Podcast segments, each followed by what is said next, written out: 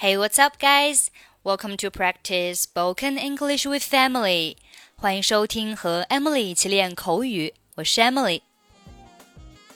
Today's topic is going shopping. Now let's listen to the conversation. Steven, shall we go shopping tomorrow? Why not go shopping the day after tomorrow? Tomorrow is Saturday I hate all the hustle and bustle of Saturday shopping. But Sunday is the same with Saturday. If you don't mind, that's okay. Maybe it will be better. The most important thing is that I can have a day to relax after a week's work. I see. We will go the day after tomorrow. By the way, what kind of stores do we need to go?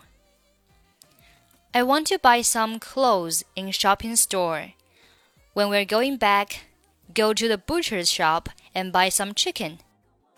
Let's also go to the jewelry store to buy a crystal necklace.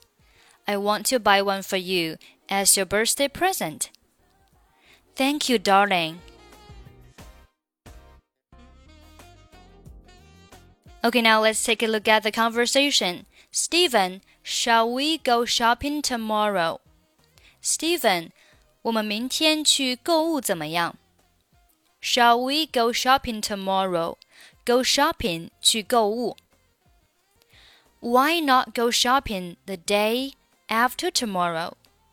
为什么不后天去购物呢？The day 表示一个日子，那什么样的日子呢？？after tomorrow.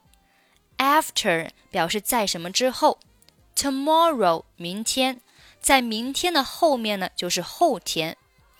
为什么不后天去购物呢？Tomorrow is Saturday. 明天是周六。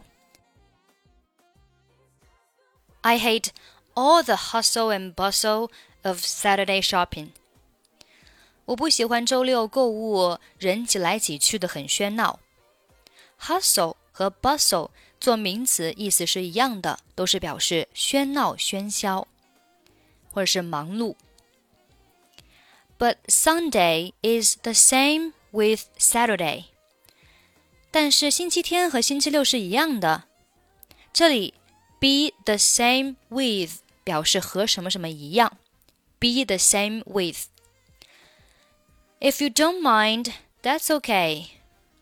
如果你不介意的话，可以的，没问题。Maybe it will be better. 也许会好一点。The most important thing is that I can have a day to relax after a week's work. 最重要的事情是在一周的工作之后，我能够有一天去休息。 The most important thing 表示最重要的事情，is that 是什么什么？I can have a day to relax，我可以有一天去休息。After a week's work，在一周工作结束之后。I see. We will go the day after tomorrow. I see 表示我明白了，不是表示我看到了，表示我明白了。 我们后天去购物。by the way，顺便问一下，What kind of stores do we need to go？我们要去什么类型的商店呢？What kind of 什么类型的，什么种类的？下面，I want to buy some clothes in shopping store。呃，我想要在购物商店买一些衣服。When we're going back， 当我们要回去的时候。Go to the butcher's shop and buy some chicken. 我们去买肉的商店买一些鸡肉。Butcher's shop, butcher 表示屠夫，那 butcher's shop 就是什么卖肉的地方。下面，Let's also go to the jewelry store to buy a crystal necklace. 让我们也去这个珠宝店 买一个水晶项链。jewelry store 珠宝店 crystal necklace 水晶项链。I want to buy one for you。我想要给你买一个。这里的 one 它指代上面的那个 crystal necklace，就是水晶项链。我想要买一条水晶项链，as your birthday present，作为你的生日礼物。